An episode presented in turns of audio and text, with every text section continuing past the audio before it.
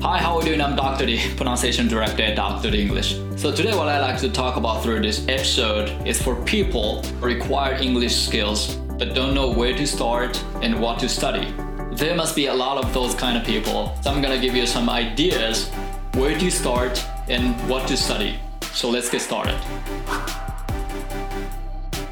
どうも皆さんこんにちはドクターリングリッシュ発音ディレクターのドクターリーです、えー今回のエピソードでお話したいのはあの英語が必要なんだけども、まあ、何から始めればいいのかわからないっていう、えーそういった方向けのお話になってます。で、えー特にあのちょっとこう各そのどれぐらいの英語のスキルをもともと持ってるかによってもそのどこから始めて、え何を勉強すればいいのかっていうものもこう多少変わってくるんですけどもなので今回はちょっとターゲットを、え絞ってみました。で今回のターゲットはですねあの40代の男性。で、えー仕事でこれからその英語を話す必要がある方ですね。その海外のあの部署に移動になっただとか、えーっとまたその海外出張に頻繁に行くようになっただとか、えーっとまたその海外のクライアントの、え担当になったとか、まあ、そういったケースが考えられます。で、えまあ、こういった方でその単語とか文法は、え多少まあ分かるとしましょう。なのでその、まあ、中学高校の学校で、えー習った程度のことは、まあ、あの大体把握できているというレベルにしますで、えーただその、まあ、ネイティブが言ってることをこう聞き取れないし、まあえー自分のこう考えてることもこううまく話せないっていう、えーとこういったパターンで、えー考えてみたいなと思います。はいえーそれではですねあのまず結論からあの紹介したいと思います。えーまあ、英語が必要なんだけどもどこから始めればいいのかっていう。で必要なスキルっていうのがまず、えーあります。でそれをちょっとまとめてみました。まず聞く力ですね。相手が何を言ってるのかっていうのが理解できないとそもそも会話にならないからまず大前提として聞く力っていうのは、えー絶対条件になってくると思います。で、えこれもその知ってる範囲のボキャブラリーですね。あの自分が知ってるボキャブラリーの範囲内であればその聞き取れるという状態にまず、えー持っていくことが重要になってきます。もちろん聞いたことない言葉とか聞き取れなくて当たり前なんですけどもよく起こるのはあの文字に起こすとこんな簡単なこと言ってたんだっていうケースですね。はい。ものすごくあるあるだと思うんですけどもこれがなかなか聞き取るのが難しいわけですね。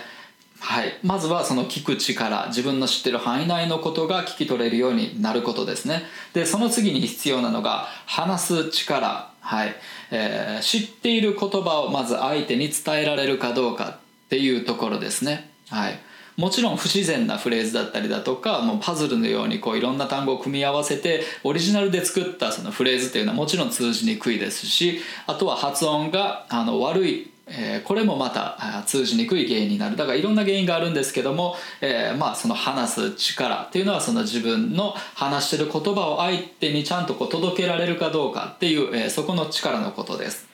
で、え3つ目に広げる力。これはですねそのこの2つ1番と2番聞く力と話す力、えこれの範囲をどんどんこう広げていけるかっていうことですね。はい。えー、とこの123のバランス聞く力話す力広げる力要するにそのこれを育てていかなきゃいけないわけですね。で、えーまあ、ちなみにこれら123得るためにはですねあの絶対にこう発音っていうのがあった方が有利なわけです、はい、まず発音があの分かることでその聞く力っていうのもつくしもちろん相手にこうあの自分の知ってる言葉を伝えるという力ももちろんつく、はい、であとはその、まあ、広げる力っていうのはその上で練習をするわけなんですけどももちろん発音がちゃんとできる状態で練習するのとひたすらカタカナの発音で練習するのとではもう大きな差があるっていうのはまあ、イメージできると思います。はい、そのような感じですね。なので、こんなんかこう根底にもうなんかこう基礎体力みたいな感じで発音力がある程度ないとやっぱり成り立たないっていうところに、うん、至ります。でまず一つ一つちょっと紐解いていきたいんですけどもその聞く力ですね。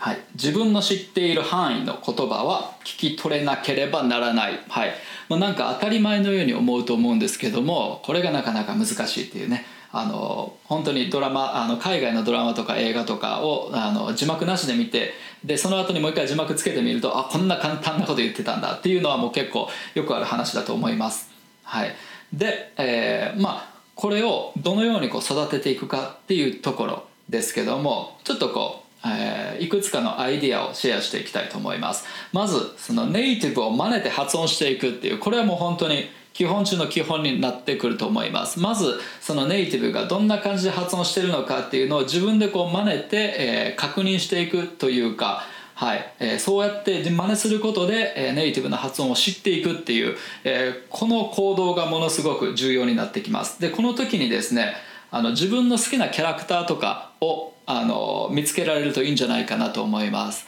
あのかなり昔の話20年とかそれぐらい前の話になるんですけども、まあ、私もその、えー、海外ドラマとかのセリフをこうあの一回一回こう一時停止で止めてですねで、えー、同じようにこう真似して言ってみるというトレーニングを、まあ、散々こうやってきたわけなんですけども、えー、そのそういう練習をやる中でですねあの自分の好きなキャラクターというのは見つかってくるんですね。私の場合はそのフレンズのジョーイっていうちょっとおふざけキャラみたいなそのナンパ系のこのキャラがいるんですけども、えー、彼のキャラがすごい大好きで、えー、彼の話し方とかすごくこうリズムがあってかっこよかったんで、えー、まああの彼の真似とかをよくね好んでやったりとかしてました、まあ、そんな感じでねあのこういう喋り方が、えー、こういう話し方の人になりたいっていうのを見つけるというのはかなりこうモチベーションの面でも生きてくるのではい、ぜひそういったキャラをちょっと見つけてみてはいかがでしょうか。で、えー、題材にするものなんですけども本当にあの YouTube とか Netflix とか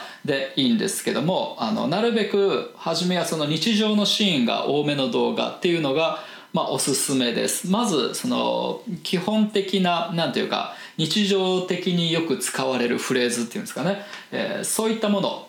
はい、を優先的にまず、はい、あのインプットして置くのはかなり重要になってきます。でそこがもう基礎となってそこからいろんな、えー、言葉が生まれてきたりとかするので。で、えー、あとはねあの字幕とその発音を照らし合わせるっていうことをちょっとやってみてください。初めはやっぱりその字幕付きのもので練習する必要があると思うんですよ。まあそのまま聞き取って何言ってるか分かんないのに繰り返すことってできないと思うので、えー、まず字幕を見ながらこう発音を真似ていくんですけども、え、その時にですね、え、この文章をこのように発音してるっていう見方をぜひしていただきたいなと思います。もうそこにネイティブの発音の、まあ、癖だったりだとかいろんな特徴がこう現れてくるのでそれらをたくさん知っていくっていうことがかなり、はい、リスニングには効いてきます。はい、なのでこう,、まあ、こういうことをやりながらその聞く力を、まあ、養っていくっていうことですね。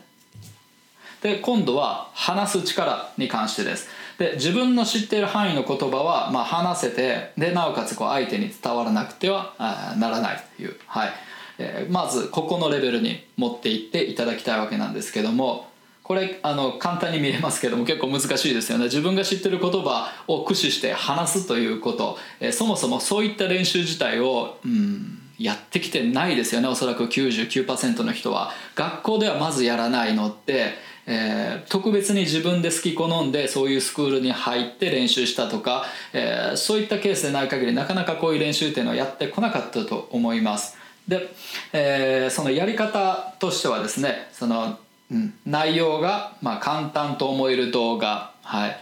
まあ、聞いてて大体意味は理解できるというような動画ですね、えーと、そういったレベルの動画のこのセリフをやっぱりさっきと同じようにこう復唱していくわけです、はい、もう一時停止していくわけです。何か喋ったら一時停止して同じように繰り返していくっていう。はい。で、えー、その次に、えー、苦手フレーズをもうこう100回ぐらい繰り返して、うん、練習してもう完全に自分のものにしちゃうっていう。もうなんかぼーっとしてても勝手に口が動くぐらいまでそのフレーズを、えー、何回も何回も発音練習していくとその次からそれに類似したフレーズっていうのが全部こう対応可能になってくるんですよね。なので、えー、そうやって、うん、初めはかなりの数をこう復唱していかないと身につかないんですけどもそのうちまあ10回とか5回とかそれぐらい復唱しただけで、えー、自分の中にこう入ってくるっていうまあ短期的ですけどもね入ってくるっていう、はい。えー、まあそういったあの練習の仕方をしてみてください。なので本当に体に一度覚えさせる。そうすると2回目3回目使っていくうちにもう完全にその長期的な、えーまあ、メモリーとして、うんあの完全に体の中に吸収されていつでもいつでも使える状態として、えー、残ってくれるというような感じになってくるのでまず一段一番初めの段階としてとにかくその音自体を体に、えー、馴染ませておくっていうのをこれかなり重要になってきます。はい、で、えー、あとは頻繁にそのシーンを回想して、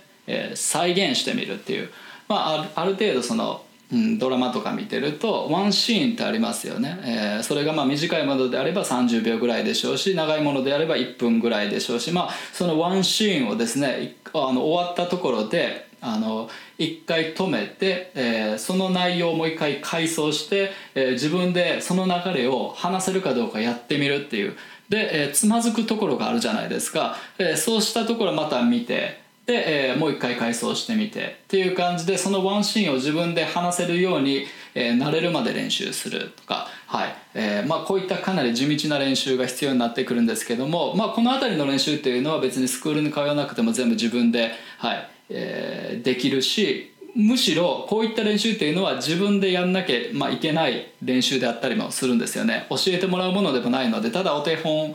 うん、を見ながらこうやっていくっていうだけのこのはい、動作になってくるので、えー、やって、うん、見てはいかがでしょうか、まあ、こういうふうにやりながらこうどんどんこう話す力っていうのが、えー、ついてきます。で、えー、今度あの同じことばっかり話しててもしょうがないわけなので、えー、自分がこう使えるものの幅をこうどんどん広げていかなきゃいけないわけですね今度は。でその広げ方、はい、自分が扱える言葉の範囲をこう継続的に広げ続けることですね。これ重要になってきます。で、えー、それはやっぱり聞く力と話す力をつけるためのこのあの反復練習ですね、はい。えー、この練習題材のこう難易度を徐々に上げていったりだとかまたあの初めはその日常会話のシーンとかを中心に練習していくんだけども徐々になんていうかその自分の例えば趣味の領域だったりだとか自分の仕事の領域だったりとかそういうふうにあのフィールドをあの増え広げていくというようなイメージですね。はいなので、えー、やっぱり基本的にはその動画の、えー、セリフの復唱っていうのが、はい。えー、基本になってきます。で、えー、たまにこのシーン全体の再現をあの行っていく。ワンシーンをもう一回自分で、えー、全部言えるかどうか言ってみる。で全く同じフレーズじゃなくてもいいわけです。要するにその内容が、えー、似たような感じであれば、えー、大丈夫です。はい。まあ本当に丸暗記して、えー、それをただ言うというよりもあの本当に自分でこの回想しながらそのイメージをまた自分の言葉で言ってみるというあのこの思考回路がすごく重要になってくるので丸暗記だけだとそれはそれでやっぱりまた意味ないかなとは思いますやっぱりその自分が話したい内容のイメージをしっかり持っててそのイメージ先行で、えー、話すというようなこの考え方です。はいまあ、こういうのをこうやっていくとどんどんどんどん、うん、あの自分が話せるフィールドがあのどんどん増えていきます。はい。まあ、これがそのどんどん広げていく力ですね。でこれに関しては本当にかなりこう継続的に地道に続けていく必要があります。本当にあの何年も何年もあの定期的にまあ、例えばその週、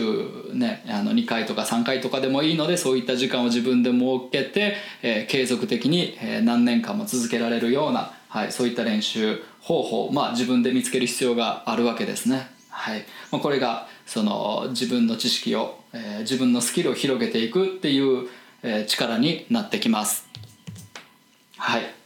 で、えー、まあここまで、えーと、聞く力と話す力とでそれを広げていく力ですねについて、えー、どうやってやればいいのかっていうのをお話ししてきたんですけども、えー、これをそのこの学習をですね加速させるコツがあります。で一番初めにお話ししたんですけどもやっぱりこう発音になってくるんですよね。聞く力に関してもその発音の精度が高ければ高いほどやっぱりそのあの聞き取れる範囲が圧倒的に広がってきますし、えー、話す力に関しても発音の精度がまあ高いとやっぱりあの数回復唱しただけでそのフレーズがその自分の体に入ってくるようになるっていうやっぱり言いにくい言葉って絶対に覚えられないじゃないですか。日本語でもあの医学用語とかでカタカナがなんか10個ぐらい並んだような単語があると思うんですけどもそんなものって絶対に覚えられないじゃないですか。なので、え、ある程度スムーズに言えるものっていうのはやっぱり覚えやすいわけですねそれだけ。でスムーズに、うん、発音やっぱりが成り立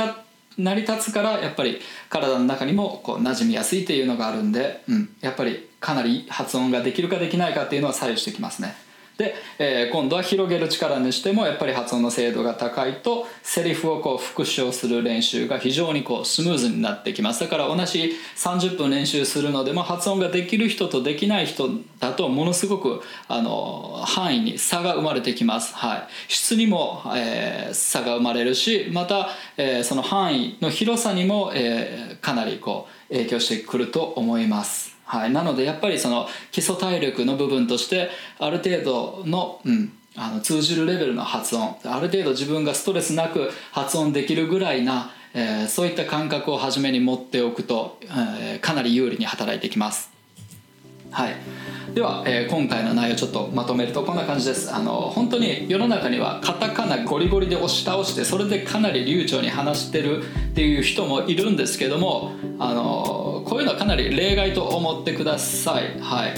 あのそっちの方が逆にあのストレスフルで大変だと思います。まあそんな例外はさておきですね。あの発音はその言語において最もその基本的な要素となるので一番初めにやっぱり取り組むべき課題じゃないかなと思います、はい。まあ、絶対にもう発音は一番初めにやっておいた方がその後の学習がもういかにスムーズに進むかっていうのが分かりますしものできる人とできない人でものすごくこう差が開いてくるので無視できない、はい、部分であります、はい、そんな感じでですね、はい。えー、今回の動画は締めたいと思います。それではまた次回もお楽しみに。See you next time! Bye bye! Dr. The English 英語の声を作る発声トレーニングによりスピーキングとリスニングを飛躍させる英語発音専門オンラインスクール発音コースドクター d 認定の発音トレーナーによるオンラインプライベートレッスン動画コースドクター d イングリッシュの公式テキストを動画で学べる実習用のプログラム詳細は概要欄にて